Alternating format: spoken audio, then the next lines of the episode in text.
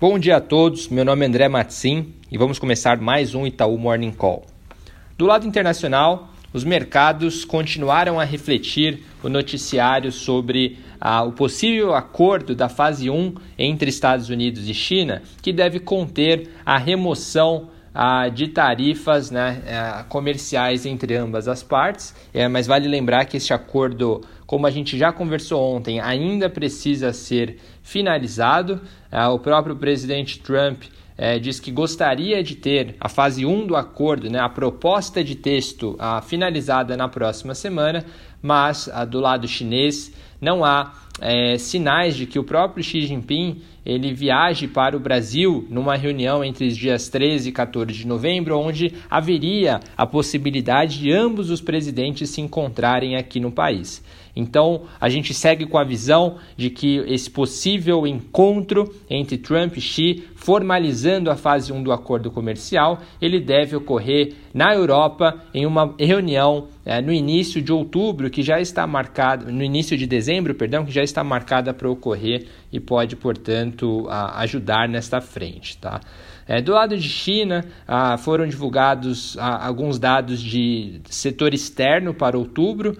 Ah, do, desde o ponto de vista tanto exportação quanto importação, vieram é, melhores do que as expectativas de mercado. As exportações, na variação em 12 meses, recuou 0,9% em outubro, ante menos 3,2% no mês anterior. Ah, e essa melhora surpreendeu as expectativas de mercado, que apontavam uma queda de 3,9%.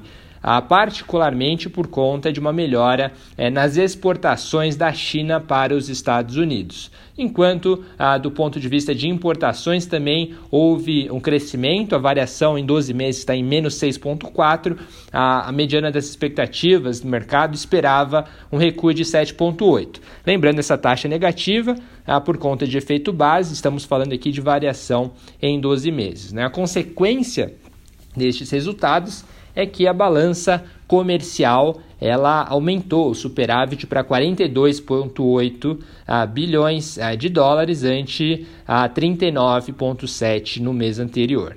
É, olhando à frente, a gente acredita que a, essa assinatura né, potencial do acordo fase 1 ela pode ser um fator importantíssimo para continuar ah, sustentando uma melhora nesses componentes de exportação e importação da economia chinesa.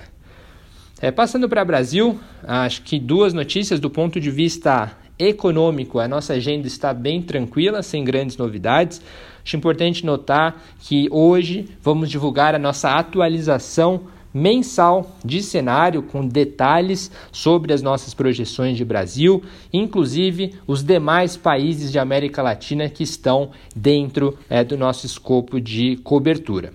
Além disso, do ponto de vista político, só notar que ontem, é, por cinco, por seis votos a cinco, né, o Supremo Tribunal Federal decidiu é, derrubar a possibilidade de prisão após condenação em segunda instância a corte, segundo o noticiário, entendeu né, que o condenado teria o direito é, de aguardar em liberdade a decisão definitiva da justiça até o fim de todos os recursos. Né? Segundo o próprio noticiário, de acordo com o Conselho Nacional de Justiça, cerca de 4.895 ah, presos é, hoje poderiam apelar à corte, se beneficiando de alguma maneira dessa decisão, ao solicitar a, a, a soltura ali da prisão, é, caso ele se enquadre nestas, nestas condições.